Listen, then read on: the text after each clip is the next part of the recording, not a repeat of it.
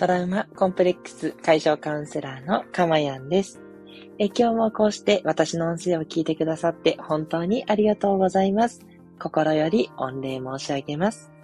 えこの音声を収録している日時は2022年3月18日金曜日の朝6時40分台となっています。はい。ということでね、えー、もう3月も折り返して後半に入ってきました。早いですね。なんか冬だと思ってたらね、めきめき東京は暖かくなって、もう桜もね、ちらほら咲いて、いやいやいやいや、すっかり春になってきました。ねえ、また嬉しいことにね、マンボウも全面解除ということでね、えー、いい感じでコロナも収束してきて、いやー、春が来たとともに、いろいろな春が 来たっていう感じがしますね。ちょっとワクワクしますよね。はい。ね、そんな春をね、もっともっと幸せに過ごしていくために、今日はですね、私からあなたに幸せになれるヒントをお伝えしていきつつ、この場所自体を癒しとしてね、過ごしていただく、そんな幸せになれる場所を提供していきたいと思います。短い時間ですので、どうぞ最後までお付き合いいただけるととても嬉しいです。はい、今回のテーマなんですけれども、期待値をできる限りなくそうっていうことなんですね。はい。どうしてもですね、やっぱ人として生きている以上、相手に対して期待値っていうのをいろいろと持ってしまいます。まあ、悪い言い方をすると、偏見っていうことなんですね。偏った見方っていうことになります。これはね、もうなければないに越したことはないんですよ。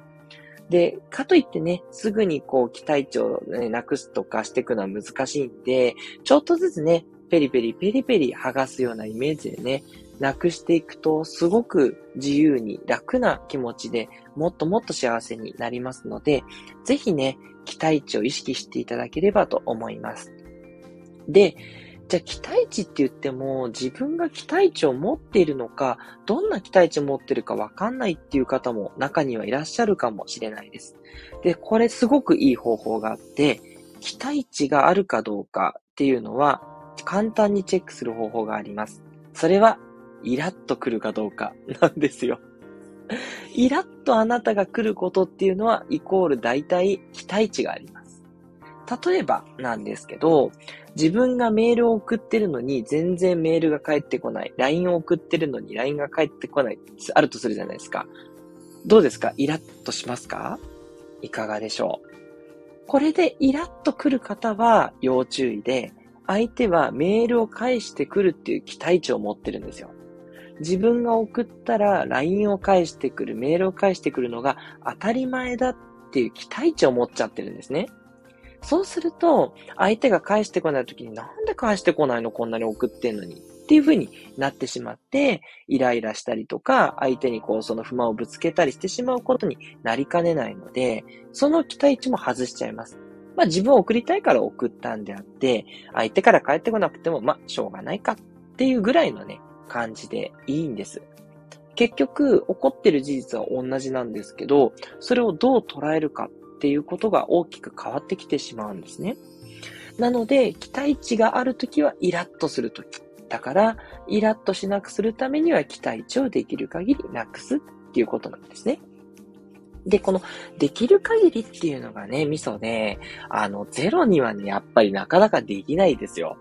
うん、いや、ここはこう来るだろうってやっぱり自分の中で思うところがあるから、なんですけど、ただ、それをね、できる限りなくした方が、あなたにとってね、生きやすくなるし、メリットがいっぱいあるので、なので、できる限りなくすということを、えー、お伝えしています。やっぱりですね、期待値って自分の見方なんですよ。自分はこう考えるっていう、その偏見コレクションでしかなくて、もちろん正義ですよ。あなたにとっての正義だし、まあ大抵世の中から見て正しい方向性だと思うんです。よっぽどね、ひれくれてる方じゃない限りね。やっぱりメールを送ったらメールが返ってくるっていうのは、まあ、普通のことというか、作用反作用じゃないですか。ね原則っぽいんですけど、ただね、中には、まあいいや、とりあえず返信しなくてもって考える人もね、いるんですよ。で、いてもおかしくないって思いませんか？ね、そういうふうに思って、そういう人なんだということで、それでも付き合いたいと思ったら付き合えばいいし、いや、そういう人とやりとりするとね、ちょっとなんかこう、自分ばっかりな感じするからいいやと思って離れるもよしですし、ね、そこをどうするかはあなたの自由なので、誰かにね、とやかく言われることじゃないので、そういう感じで自分ができることをやってね、相手がどうするかっていうことには期待値は持たないというのがおすすめになります。まあ私、ほんと昨日のね、あの散々な日のお話の時に言ったと思うんですけど、そう、まさかクレープ屋さんでクレープを買う時に割引が効かないと思わなかったんですよね。普通ね、映画の版権、またその話会なんですけど、映画の版権ってね、あの、結構使えるじゃないですか。かまさかクレープ屋さんでクレープ買うときに使えないとは、みたいな。それも私の偏見コレクションなんですよね。そう。誰もね、クレープ屋さんでクレープを買うときに、その割引券使えるよなんて言ってないわけですから、は、ちっちゃい字ですけど、クレープを買うときを除きますって書いてあってね。いや、そこ読むかいとかって思ったりしますけれど、でも、それも、もう、どう考えても私が勝手に考えてるし、私が読まなかったのに、そう思っちゃってるわけだから、悪くはないけど、別にそこがそうじゃなかったからといって、私がね、なんでって思うことすらナンセンスなんですよね。そう。っていうことです。うん。そうは言っても納得できない場合もあると思うんですけど、まあそれもしょうがない。うん、しょうがないけど、でもここでね、あ、私はそういう期待値を持ってたんだなと思って、うん、そこに気づけたなって昨日はね、素直に思えたんですよ。うん。そう。だからね、全然イライラもしないし、そんなもんだよね、でね、できたから、あ、自分成長したな、とかって 思ったりしてましたはい。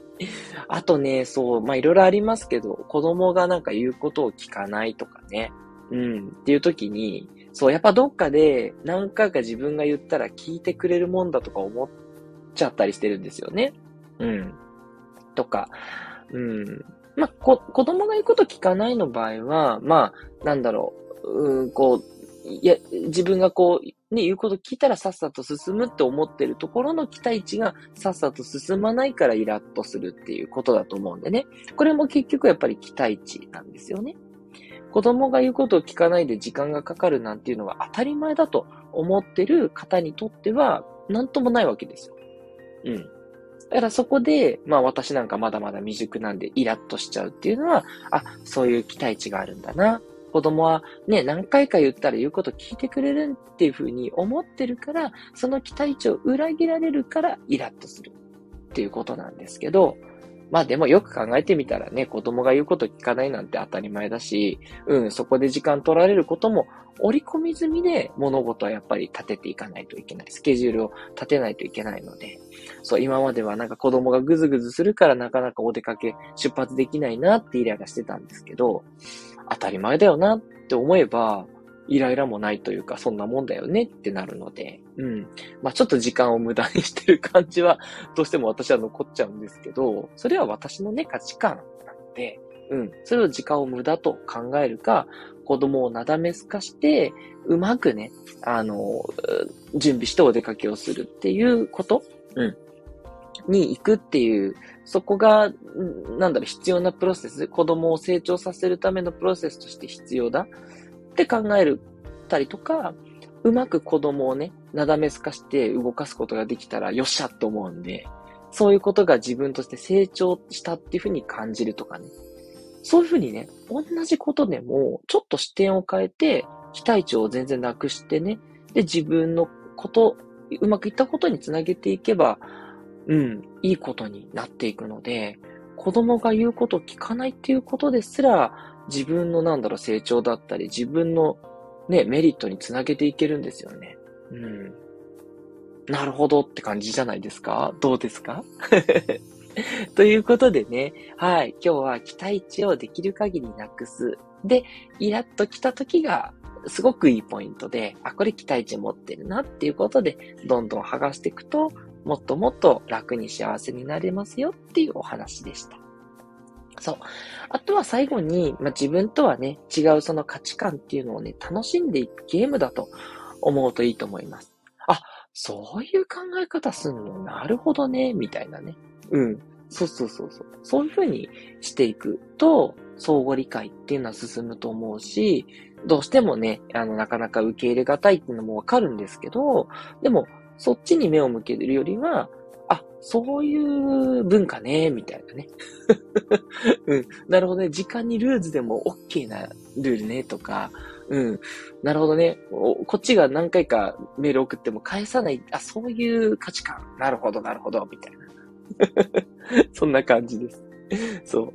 そう。無理くりというよりは、ただあるがままをこう、受け取るというかね。そんな感じですよね。うん。そう。あ、最後にごめんなさい。長くなっちゃったんですけど、自分に対してもね、これ使えるんですよ。そう。あ、なんでこれ自分できなかったんだろうっていう時って、自分に対する期待値が高いんですよね。そう。それもね、取っ払っちゃって全然大丈夫です。うん。できなかったんだったら、じゃあどうやってできればいいかっていうふうにすればいいだけであって、そう、今できないっていうことに対して自分ができるもんだと勝手に期待してしまってるだけなんですよね。そう。その期待全然手放しちゃって大丈夫なんで。あの、期待は手放すんですけど、別にだからできないままでいいって言ってるわけじゃないですよ。それをできるように自分が工夫したり改善したりすればいいっていう、そういうことですよね。むしろそっちに100%力を注ぐべきであって、あ、なんでこれできなかったんだろうとか、なんで自分すぐこういうことしちゃうんだろうみたいに、そこに、こう感情を持っていくのは時間がもったいないんですよ。って考えてね。うん。あの、期待値をここもなくす。自分に対してもなくす。うん。いいこと言いましたね。ということで今日はいろんな期待値をね、外していくともっともっと良くなるよっていう、うん、結構自分の中では今ホットになってる話題でした。今日の内容がいいなと思った方はですね、ぜひいいねとかですね、えー、あとコメントとかでもお寄せいただけると、こんな自分は期待持ってたけど、外したら楽になったみたいな、そういうお話もね、いただけたらとても嬉しいです。トラウマコンプレックス解消カウンセラーのかまやんでした。ではまたお会いしましょう。ありがとうございました。